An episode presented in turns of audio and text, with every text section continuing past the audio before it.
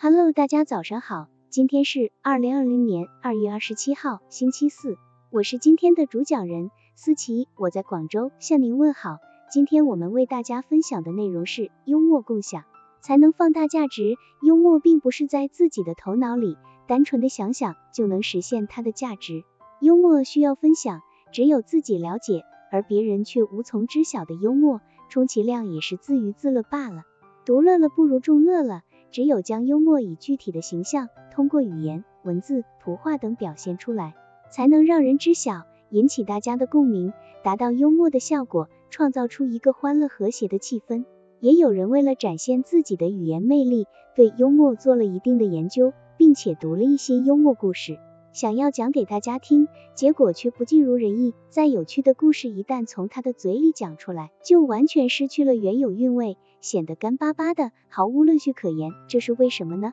究其原因，主要是他的口述功底不够，不知道如何用嘴巴来表达。幽默可以通过文字来让我们阅读，幽默可以通过图画来让我们观看，幽默也可以通过相声、小品、喜剧这种表演的方式供我们欣赏。但是这些形式的幽默都是已经成型的，是预先设定的，只有我们口头上的幽默是最具有活力的，随时随地发生的。它需要我们随机应变的表达，使我们的生活充满愉悦的气息。因此，在这里，我们重点探讨的是如何口头表达幽默，来启发大家随时随地的运用自己的智慧，说出风趣的话语，展现自己的个人魅力，从而在大众心中留下一个美好的印象。一九八六年，在墨西哥举行的第十三届世界杯足球赛上，摩洛哥队与英格兰队交战前。英格兰队教练罗布森曾夸口说，在这场比赛中，我们英国人简直可以把摩洛哥队装进袋里。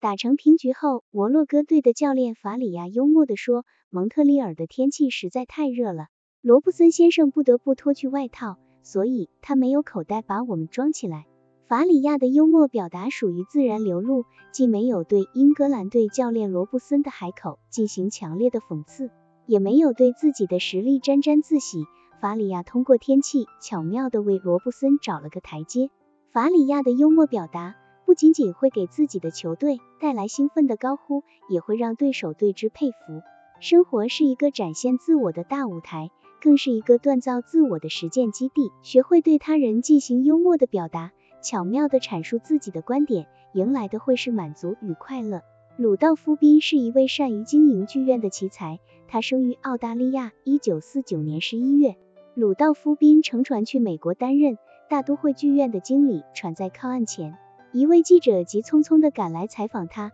对他说：“我想问您几个不很得体的问题。”鲁道夫·宾应声答道：“我会给你一些含糊其辞的回答。”鲁道夫·宾面对记者不很得体的问题，做出了含糊其辞的回答，可谓幽默表达的恰到好处。幽默表达带给人们的是情绪状态的传达，是一种快乐思想的传递。学会在轻松的气氛中忧上一默，能够喜上加喜；而在悲观凝重的环境下进行幽默，又往往能扭转困境，给生活带来无限希望。好了，以上信息就是我们今天所分享的内容。如果你也觉得文章对你有所帮助，那么请分享到朋友圈，让更多的小伙伴一起来学习吧。加油，让我们一起进步吧。